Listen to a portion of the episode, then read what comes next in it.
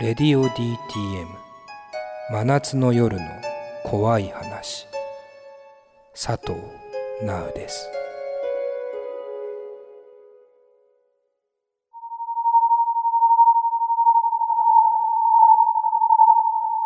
プレイリストで楽しんでいる方は、ラッドウィンプスでお釈迦シャマをお聞きいただきました。改めまして今回は真夏の夜の怖い話2020後編をお送りしています。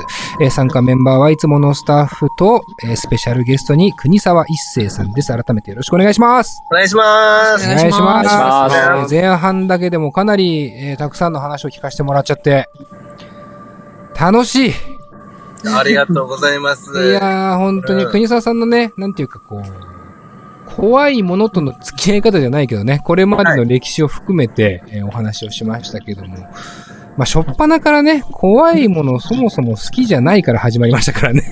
いや、そうなんですよ。本当に、まあ、そこを先に伝えとかないと語弊生まれるなぁ思って、ええもうやっぱりね、し正直者なんで、僕あの、本当に今経験人数聞かれたら答えちゃいそうです。うん聞きません。聞いてもらっても。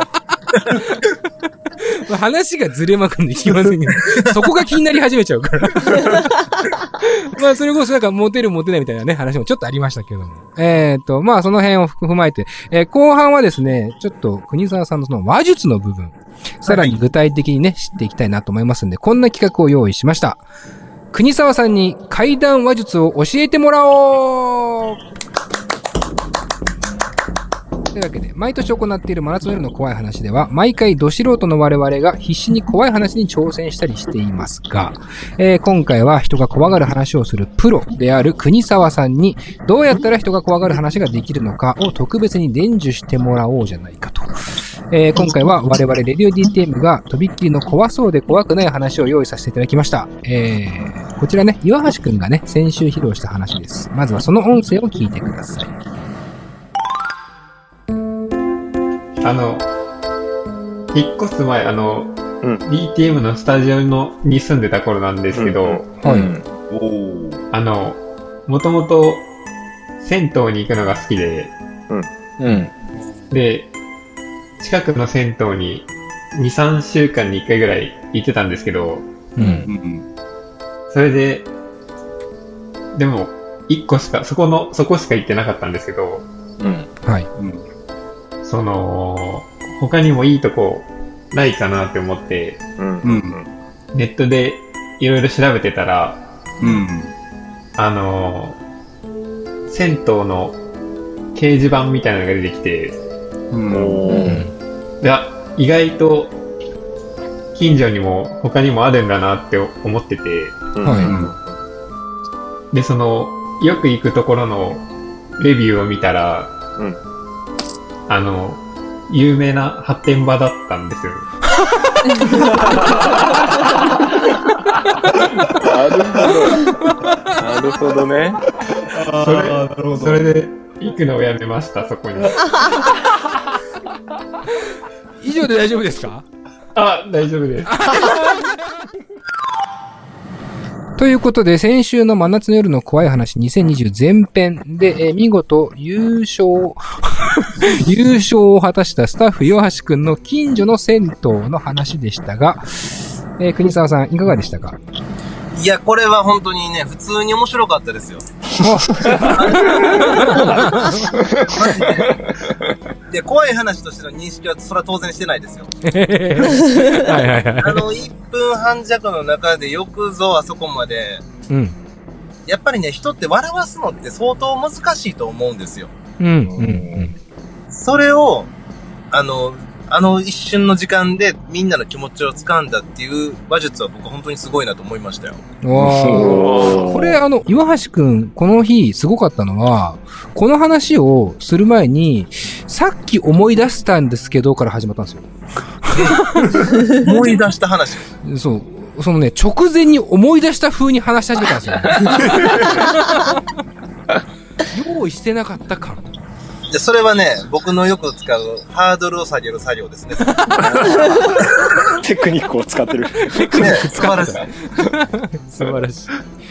まあ、この話ってまあ確かにある意味怖いんですけども、うんここでやりたいのは、この話を、えーちゃんと怖い話に改造してもらいたい。あのー、むちゃくちゃですよ。オチ決まってる中でどう階段にすんねん、これって思いますよね。まあだからもう、極端な話、オチも変えちゃってもいいんですかね、金子さん、これディレクターからすると。オチ変えたら何の話かが思う。オチも変えていいと。変えたらもう普通の原型のない銭湯の話ですよ。まあ結果的にそうなってもいいと。いい、いい、いいです。まあ、なので、まあ基本的には、こう、なんだろうな。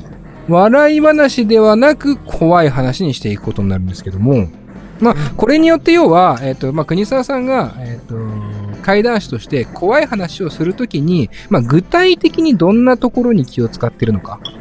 っていう、なんか話術的な話も、まあ、ちょっと包括的にできればなと思っている感じです。うん。なるほど。はい。で、まあ、怪談師としての視点でいくと、今の話っていうのは、まあ、なんだろう、いい点悪い点何かありますか？まあ、あのー、なんていう、怪談師と芸人の視点両方からでも大丈夫ですか、ああ、もちろん大丈夫です。あのー、すごく短い、多分1分30秒弱の話なんですよ。はい。の中で、よくあそこまで起承転結じゃないけれども、ポンと持っていけたなってオチまでっていうのもあって、うん。で、すごくそこの短さで、あの尺の長さでのオチの強さはすごいいいなっていうのがうん。感じました。はい、はい、はい。で、今度、芸人としてはすごいいいんですよ。うん。階段目線で言うと、はい。もうちょっといろいろ足していく部分はあるんじゃないかなっていうのがああ、ありますね。いいですね。ってなると、じゃあ、まあ、良い点悪い点というよりかは、えーうんまあ、芸人としてはいいと思ったが、怪談師としてはちょっともうちょっと改善の余地あるかなっていうイメージ。ありますあります。うーん。まずじゃあ、なんだろう、何が階段として足りないですか、この話は。まず、僕も情景はなるべく少ない方の階段師なんですけれども、はい。浮かばなすぎるという点、情景がなるほ。ど。これを簡単に解決する方法っていうのが一つのテクニックであって、はい。問いかけなんですよ。あー、うん取りかけ。うん冒頭で、まず銭湯のお話をしたいなら、皆さん銭湯とかにはよく行かれますか？まあ行かれたことありますよねって言ったら、あ自分が一番使ってた銭湯が頭の中で浮かぶと思うんです。ーなるほど。おおー。そしたら、その銭湯で巻き起こってる話になるので、皆さんが親近感を持って恐怖を感じることができるんですよ。なるほどな。こううん自分の環境を想像させるっていう。そうそうそうそう。うわーすげえ。もうすでにめちゃくちゃ勉強になってます。そう。まあ、まずじゃあその想像させる、えーワードが必要だと。があったらいいかなっていうのうんが一つ。うんうん。それがまず冒頭ですね。はい岩橋くんこれ、この話はちゃんと聞いて、この話はっていうかまあずっとちゃんと聞いててほしいけど、はい。ちゃんと聞いてますか？はい。聞いてます。聞いてないみたいな言い方するなよ。えー、そしてじゃあもう、もう一個何かありますか？あと言うならば、まず情景もそうなんですけれども、僕が好きな階段の喋り方で、はい。まあさ、なんていう、オチを言う前に、まず違うところに振っとくっていうね。うんうんうん。みんなに違和感を持たせる。さっきの言ったら、さえー、以前喋ったその、新築の物件のお話では、204号室が幽霊じゃないかっていうフォーカスの当て方なんですけれども、うん。そこを一気に裏切るってやり方が僕の階段では好きでよく使う技法なんですけれども、うんはい。うんっていうのをあったらもうちょい面白くなるんじゃないかなって思ったのが、うん。うん。今ったら銭湯に好きで行ってて他にも銭湯ないかなってなって調べたら、今言ってたところが発展場やったんですよ。はい。っていう、このシンプルなものなので、もう一つそこの銭湯に行ってた銭湯に対しての違和感を与えてあげると階段として面白くなって、例えば、まあよくあの使う銭湯、一番好きとは言わずに、まあよく一番使う銭湯があって、まあそこはあの一番家から近いんでよく行ってたんですけれども、もうとにかくちょっとね、まあ仕方なくそこを使ってたんですけれども、結構その、行くと、まあ、入れ墨の方が結構いたりとか、うんなかなかこう雰囲気はいかついんですよね。で、湯船とか使ってても3個ぐらいの湯船しかないちっちゃな銭湯なんですけれども、まあ、どこ入るのにもこのやっぱ入れ墨の方がいらっしゃるので、入っててもリラックスできない。うん。ああ、でも銭湯は好きやしな、なんか違うとこ行かれへんかなと思って、いろいろ調べてた中での発展場やったんです。とかやったら、入れ墨の方で何かあったのかなって、一回人間、うん。みんなそっちに思うので、そっちの恐怖を想像するんですよ。はいはいはい。で、うわ、怖そう、怖そう、怖そう、怖そうって言って発展場やったんです。いや、違うんかいと。そっちかい。っていうような 裏切り方をすると、もうちょっと、なんていうの、階段と、階段の喋り方はだよね。ではいいかなっていう。すごい。だからまあこれ映画とかでもありますけど、要はミスリードをしてからの透かしが入るっていうね。そうそうそうそうそうそう。はあ、これはすごいよ。こんなことを言っていいのかと思っちゃいますけど、逆に。すごいですね。だからまあ、その要素を、まあ前振り段階に入れるわけですよね。前振り段階に入れてて、うん。だ本当にさっき言ってくれたようにミスリードっていうのは僕よく使ってて、うんうん。まあ、銭湯じゃないんですけれども、例えば、あえての違和感をみんなに与えるんですよ。あ、はい。あの、例えば5、6組いた、5、6人の人がいたんですけれども、ってバーって話を進めていって、しばらくしたら4、5人って減らすんですね。ああ、なるほど。5人は一緒やから一瞬みんなうんってなるんですけれども、明らかな間違いとは気づかないんですよ。はいはいはいはいはいはい。ってなったら1るほど人減ってるよねっていうのを最後の伏線で回収するとか、ああ、なうんるほどな。だからこう、そうか、前振りの段階で結構いろんな罠というか、トラップを置いとくことは結構大事なんですね。で、それで想像させるっていうところ。想像させるんです。うん。これ、ちなみにシンプルな構成で言うと、怪談話っていうのは、なんだろう、起承転結的なところで考えるんですか？話うの。ーん。あのー結構やってるのが芸人さんやりながらはい。階段やってる方もいらっしゃるじゃないですか。うんうんその方の喋り方は全部起承転結なんですよ。なるほど。うんうんでも怪談師さんとか、さっき言ったように落語家さんみたいな喋り方する人は起承転結というよりも、とにかく映画の世界を作り込むというか話の中で。なるほど。情景描写みたいな。そうそうそうそう。んなので、起承転結というよりも、ちょっと待ってくださいね。車の中やから犬の毛が入りますね。ごめんなさい。犬踏んでるから犬の毛がめっちゃ喋ってる入ってくるんですよ。今の話で言うと起承転結でいいと思うんですよ。うんうんうんうん。で、も、オチが結局もやっとした階段っていうのも人気があって、うん。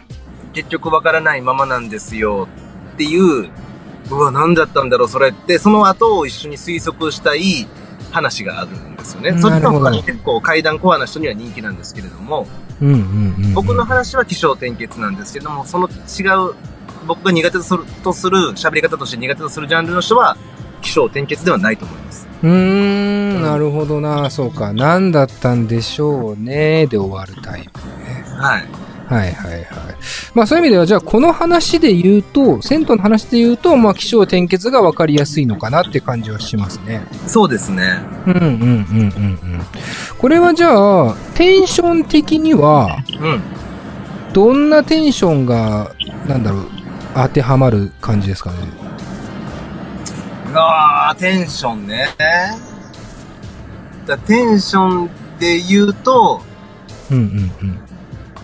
やっぱり、ででもさっきみたいな、いただいた音源のような、淡々と喋る形で僕は良かったんじゃないかなとは思うんですけれども、うん、うん、うん、うん。うんこれはじゃあ、テンションは間違ってなかったっていう感じですかね。テンションも全然合ってると思います。うん、うん、うん、うん。まあ確かに僕も、えー、そこはかなりいい感じな気はしてましたね。ちなみにですけど、国沢さんは話によってそのテンションっていうのはうん。はい。分けますか？割と、統一されてますか？あー、結構統一してる方だとは思うんですけれども、うん、うん、僕がよく使う、あのーまあ、ずるい手なんですけれども、うん。はい。結構前半に、あのー例えば尺ってあるじゃないですか。はい。うん、うん。10, 10分でお願いしますとかいう尺って結構芸人からしたら厳しいんですよ。大体うん4、5分でまとめて3分から5分の間でまとめてる話が多いので、うわ、10分かと。うん。なるんですね。で、その時によく使う手っていうのは、前半の部分は、ほぼ尺稼ぎで、うん。聞いた友達の別の体験談を喋ってるんですよ。ああ、なるほど。はいはいはい。で、よくやるのが、例えばよく言うんだったら、僕の友達に西山っていう男の子がいて、うんこいつマジであの、性欲の化け物なんですよ。ああ、はいはいはい。って言って、西山の本当のエロい部分をブワーって喋るんですね。うんうんで、その先に、で、そんな西山が体験した話なんですけれども、前にラブホテル行った時にって話を始めると、西山の人間像がもう分かってるから、うんうんスッとも入ってくるし、そのエロい話で一回笑ってもらえたら、ハードルも下がるっていう。うん。うーん。なるほどねそ。うそうそう。うんまさにあの、須田巻団で僕その話を拝見しました。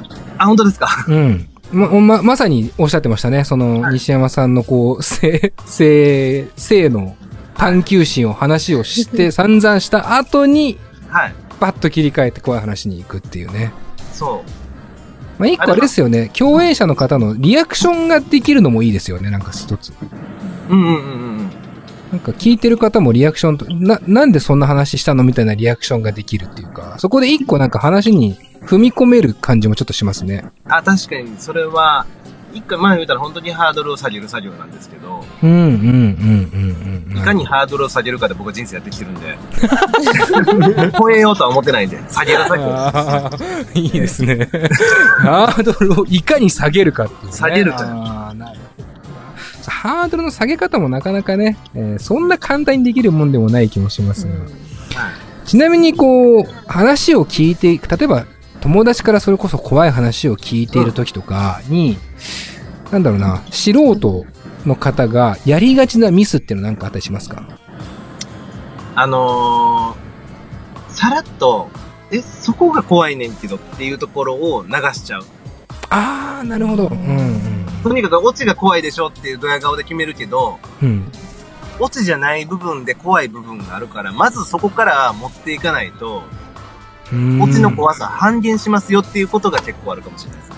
ああ、なるほどな。これでだから、話してる人間からすれば、どこが怖いかをちょっと把握できてないっていう部分になるんですかね。そうだと思う。多分、あったことをそのまま喋ろうとする。で、最後のオチが怖かったからそれを喋りたいんですけれども、うんうん、うん。そこまでも全速し、なん全速力で走っちゃってる。うん、なるほど。オチに行きたくて、さ最後に行きたくて。うんうんうんだからそこに関してのドラマがないというかもう。うん。なるほどな。そこなんか、そこが怖いんだよっていう怖い部分を、こう自分で把握するためのなんかコツじゃないけど、考えてなんかあったりするんですか？だからこれって、なんだろうね、その、どこまで、もう限界、限度っていうか、その限界がないというか、うん。こじつけにもなるかもしれないんですけれども、はい。その部屋で起こったこと、例えば最終的に女の人がこうグッと出てきたみたいなことをオチにしたい場合は、はい。その手前段階でどんな現象があったかを事細かくまず教えてもらって、で、なんかまあ、まあ、音とかは鳴ってたよな、とか、があるじゃないですか。まあ、音ぐらいは鳴ってたかもしれへんってなったら、それはじゃあこ、なんていうの、話の中で、助走段階では必要じゃないのとか、うん、なるほど。うんでもうん、どこまでその首がうってなってる女の人に、が巻き起こしてるエピソードか分からへんけれども、その部屋全体で起こってることやったらもう全部話に入れちゃおうよっていうような、ああ、はいはいはいはい。いやちょっとした違和感でもいいから、それを、まあ本当にまさに行き過ぎるとこじつけになってしまうかもしれないけど、もしかしたら例の仕業なんじゃないかって思わせる部分をまあ入れるっていうか。そうそうそうそうそうそう。はあ、なるほどなだからこれだから銭湯の話に戻ると、まあでもあれですよね。銭湯の話の場合、ちょっとオチが多分変わんないと、怖くはならない気もするから、な なかなかあれですけど。そうなんですよね。怖くはもう100ならない話なので、はいはいはい。はい逆に言うと、その怖いオチっていうのもちょっと気になるんですけど、まあ、いわゆるそこに幽霊がいましたっていう、うん。なんていうんですかね、オチって、まあよくあることだと思うんですよね。はいはい。でもそれってすごく映画の映像だったら怖いけど話だとなかなか入ってこなかったりするじゃないですか。はいはいはい。そのなんか怖いオチっていうのは、そこに対して大切なところっていうのはどこなんですかね、国沢さん。これは無理やり幽霊にする必要ではないんじゃないかなっていう話で、恐怖っていうのは、もちろん僕がどっちかって好きなのは人コアの方なんですよ。なるほど。で、人が怖いっていうオチの方が、もしかしたらぴったりかもしれないんで、ああ、うんうんうん。例えば、あのね、行って、まあ、入れ墨だらけの人やったんですって言って、そこで私、もう本当に落ち着かなくて、毎回そわそわそわそわしてたんですけれども、なんかほんまに落ち着かへんなと思ったから、ちょっと違う銭湯も調べようと思っていろいろ調べてたら、そこ発展場やったんですよ。うんうんでも、まあもう、近所にはあんまりなかったから、じゃあそこ行こうと思ってまた行った時に、やっぱり違和感感じてるんです。誰でもその入れ墨の人が多いからっていう違和感じゃなかったんです。で、は次に行った時に僕気づいたんですけれども、僕、ちょっと反応してたんですって言ったら、自分なるじゃないですか？なるほどな すげえ やばなんかもう、すごなるほどな そういうことっすね。だから今のは、バーンっていうオチから一個さらにずらして、そう。ここが怖かったっていう。実際喋ってる本人がホラーっていうように持っていくやり方。なるほど。だからこれは視点の変化でもありますよね、一個ね。はいあ、そっち見るんだみたいな。うん。なるほど。すごいですね。なんか、銭湯の話、怖くなるか今んとこわかんないですけど、面白くはなりそうです。なんかこう、ちなみにちょっと小ずるいじゃないけど、これ入れとけば間違いなく怖くなるよみたいなことはあったりしないんですか？間違いなく怖くなるのは概要かな。概要。うん。はい。例えば、まあ、実はこの銭湯って何十年前かにどんな事件があって誰が死んだとかうーん、なるほど。ーうん、うん、うん。っていうのがあれば、もう勝手に人間の心理的にそこの事件の人、なんていうの、被害者が幽霊、幽霊と被害者、うん、うん、うん。事件があってた犯人に結びつけるというか、うん、なるほど。うん、うん、うん、うん。背景、その場所なり人なりの背景で、うん、一個こう、怖いことを想起させるっていう。そうですね。はあ、なるほどな。じゃあ、それもあれですね。銭湯の話に入れ込めそうだな。確かに。なんか、結果的に、全然違う話になりそうだ。結果的に俺がとんでもない嘘つきになるだけですからね。これは、あの、そうですね。確かにリスナーの皆さんにも分かってほしいけど、あくまで付き合ってもらってる状況なので。ちょっとなんか、じゃあ今のもろもろの話を踏まえて、この後あの、お知らせ挟んで、国沢さんに、近所の銭湯という話で、本当に怖いバージョンを挑戦してもらいたいなと思ってるんですけど、いかがですかね？ちょっと頑張ってみますね。ありがとうございます。はい。いや、で、怖いバージョンから頑張ってみます。と、ハードルを下げときますか？何かしら。で、ハードルはクソほど下げたいし、飛ぶ前のところにも飛び、あの、台欲しいし。飛ぶ場所も高くしたいし、ハードルも下げたいし下。げたいし。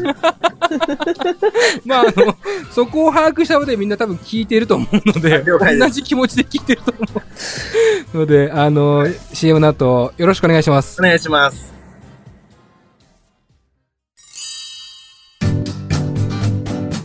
現在レディオ DTM では番組で流す CM スポットの枠を販売しております毎月3万件を超えるアクセス数がある音楽番組を使って効率的にイベントの告知や企業 PR などをしてみませんか？詳しくは番組サイト内の特設ページをご覧ください。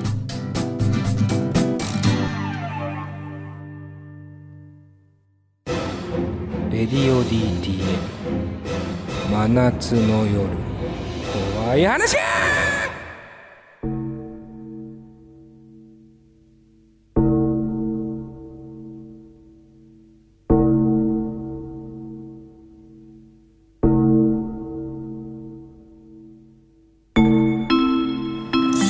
えーそれではですね、最後にもう一つだけお話ししたいんですけれども、あの、ここ最近ですね、あの、自分で体験したお話になるんですけれども、皆さん、あの、銭湯っていうのは行かれますかね？で、多分皆さん行かれたことは過去にもあるとは思うんですけれども、まあ今はね、もうお家にも銭なんてお風呂がついてるっていうのはもう当たり前になってきてしまってるから使わないって方もいるとは思うんですけれども、まあ昔はですね、銭湯っていうのを使うのは結構主流だったので、まあ、僕はまだその銭湯に馴染みがありますので、たまに行くことがあるんですね。で、その中で近所の銭湯をよく使ってたんですけれども、その銭湯って調べてみたら、以前、結構そのややこしい事件がありまして、まあ、のよくそのね、裏社会の方とかも銭湯が好きとかで、サウナが好きとかで使われるんですけれども、その中で以前抗争に巻き込まれて、その銭湯内で殺されてしまったっていうような事件が実際にあったらしいんです。で、後で知って、は、怖いなと思いながらも、その銭湯がやっぱ一番近いのでよく使ってたんですけれども、その銭湯ってやっぱその時のな、もう名残が残ってるのか、まあ、背中にはこう入れ墨が入った人が、ぎっしり入った人が、やっぱいっぱいいるんですね。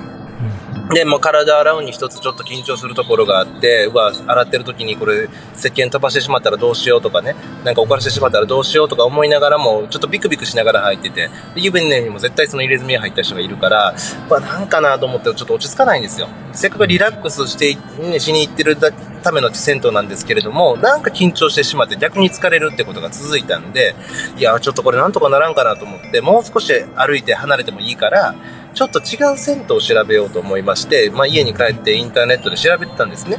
で、銭湯バーって書かれているような掲示板があったので、あの、それをいろいろ見てたんですよ。だなかなか近くにないなと思いながら見てた時に、そのいつも利用している銭湯の名前がパッて出てきて、あ、あったあったと思って、そこのレビューを見てみたらですね、そこ、発展場やったんです。こっちのパターンかと思いながら、まあでもやっぱりね、銭湯には行きたいから、まあいいやと思って、その発展場って知ったものの、もう一回行ったんです。でもやっぱり違和感を感じたんですよね。うん。で、うわ、違和感感じるなんやろうなと思ってて、その発展場が頭の中にぐるぐるぐるぐる回りながら、うわ、気持ち悪い気持ち悪いと思いながら、パッと自分の股間見てみたら、反応してたんですよ。これはおかしいと思って、まあそのままモヤモヤをまた家にね、持ち帰って、うん。でもなんかモヤモヤする俺も、俺はでもそっちじゃないしなと思いながら、布団に入って、まあ寝ようと思ったんですけれども、まあうちワンコがね3匹いまして、いつも僕に密着して、あの、寝るんですよ。だからいつも右の方に1匹のワンちゃん。で、左の足の方にもう1匹のワンちゃん。で、もう1人は離れて寝るんですけれども、いつも2頭は必ず密着して寝てるから、まあこの時期特に暑いし、ワンちゃんの体温ってああったかいから、暑いなぁと思いながら、寝ようと思って目閉じたんです。でもちょっと違和感感じるんです、そこも。うん。あの、右側にいつものように体温を感じる。で、足の方にももう一個体温感じる。もう一つ、体温感じるんですよ。うん。でも、あれと思って珍しいな、もう一匹のワンちゃんもくっついてるのかなってパッて見たら離れて寝てる。うわ、怖っ、何これと思って、もうビクビクしながら、布団の中に手突っ込んで体温を感じようと思って、パッて掴んだんですよ。うんそしたらそれ、めちゃくちゃ熱くなった僕の金玉やったんですよ。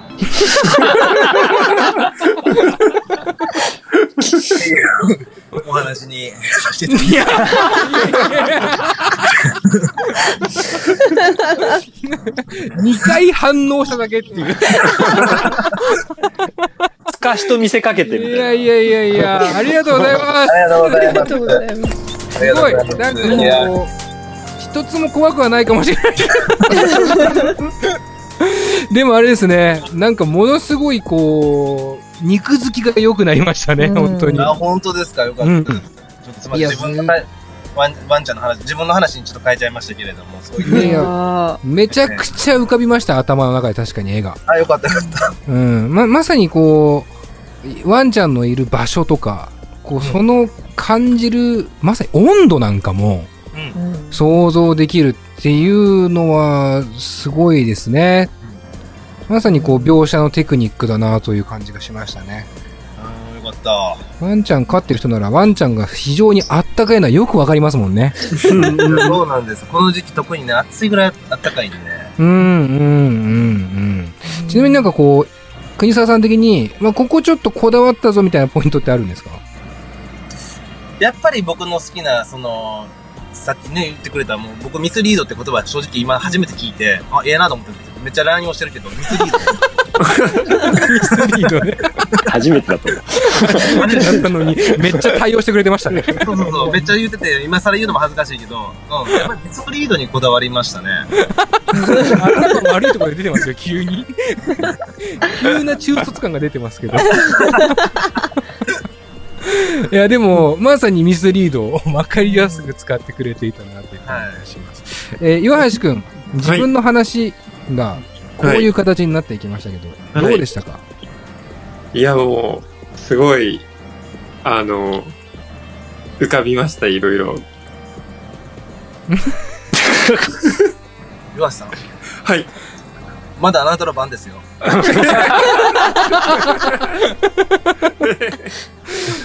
えうえんないのね。これ以上はもう無理です。タイムアップです。どんなに冷や汗かいて喋ったら思ってんねん。いや、本当すいません。こういうやつなんですよ、この。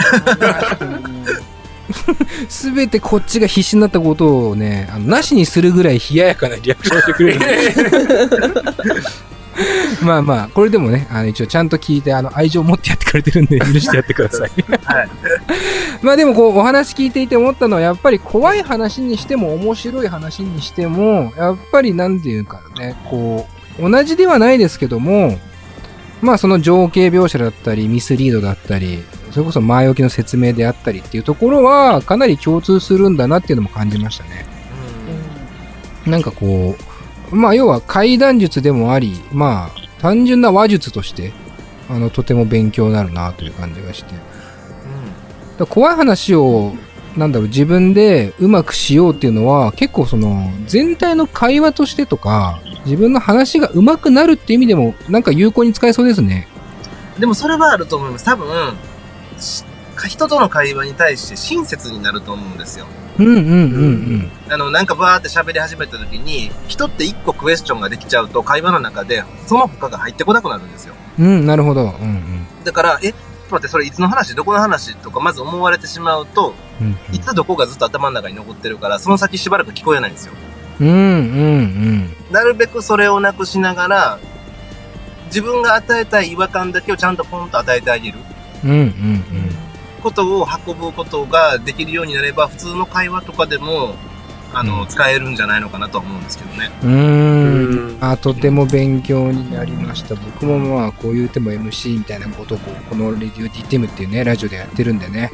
まあ今日のお話は本当に参考になるし、今後も活用できるので、めちゃくちゃありがたかったです。ありがとうございますこち。らこそありがとうございます。ねまさか怖い話の回でこんなことが聞けるとはっていう感じがね、します。えー、国さん、本当に感謝ですね。えっ、ありがとと、まあ今日これでおしまいになるんですけども、はい。どうでしたか？こう、初めて出演していただきましたけども。いや、楽しかったですね。あのー皆さんが想像以上に、あの持ち上げてくれるから、やっぱ気持ちよかったですよ。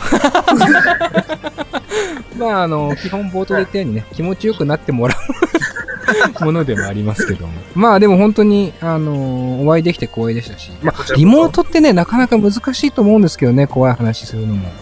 うん。やっぱり皆さんとお会いして今度ゆっくりね、またコロナが落ち着いたらいつかね、うん。ぜひ呼んでください。、ぜひです。あの、えそれこそ、須田巻団でも YouTube 何でもいいんで、僕らも協力できることあれば、あの、何でもしますんで、あ、もうぜひぜひお願いいたはい。いします。つでもお誘いください。ありがとうございます。はい。えっ、と、最後何かお知らせとかってありますか？えーお知らせは、まあ、そのね、案内してくれてたんですけど、ぼ僕らの手カフェバーと言って、はい。あの、350坪の土地を借りて、すべて DIY で、うドッん。グランと店舗を作ったんですよ。おー。で、それが埼玉の、えー川島町というちょっと田舎町の方でお店をやっておりまして、はいそこに基本的には僕もいますので、よかったら、えーワンちゃん連れてもワンちゃん連れてなくても遊びに来てもらえたらなと思います。はい。はい。はい。ぜひともね、あの、まあ、国沢さんのツイッターとか、えーホームページとかもあると思いますんで、えー詳しく知りたい方はそちらの方を見てもらって、えーぜひとも足を運んでもらえればなと思っております。まあ、そしてね、YouTube チャンネルもね、重ねていますが、ぜひともね、ご覧くださいという感じもしますし、まあ、あとは生で国沢さんのお話が聞けるっていうタイミングもちょいちょいある感じですよね、もちろん。ライブはそうですね、今年は多分コロナの影響でしないとは思うんですけれども、うんうんうんまあ、基本的にはお自分のお店があるので、お店を使って何かやったりとか、なるほど。うん、いろいろで、去年までやってたのは、お客さんを心霊スポットを案内するとかね。ああ、そういうイベントをやったり、心霊スポットの中でも階段やったりとか、うん、うん。なんかそういうこともやってますので、なんか、とにかくなんか面白そうやなと思ったことを一回やってみますので、はい。その時は参加してください。はい。えーリスナーの方も、えー幅広くね、国沢さんやってることをフォローしていただいて、えーチェックしてもらえればなと思います。というわけで、えー、レディオ DTM 真夏の怖い話2020は、えー前編後編にわたって2週ね、お送りしました。そして後編のスペシャルゲストは国沢一生さんでした。本当にありがとうございます。ありがとうございます。佐藤直でした。ありがとうございました。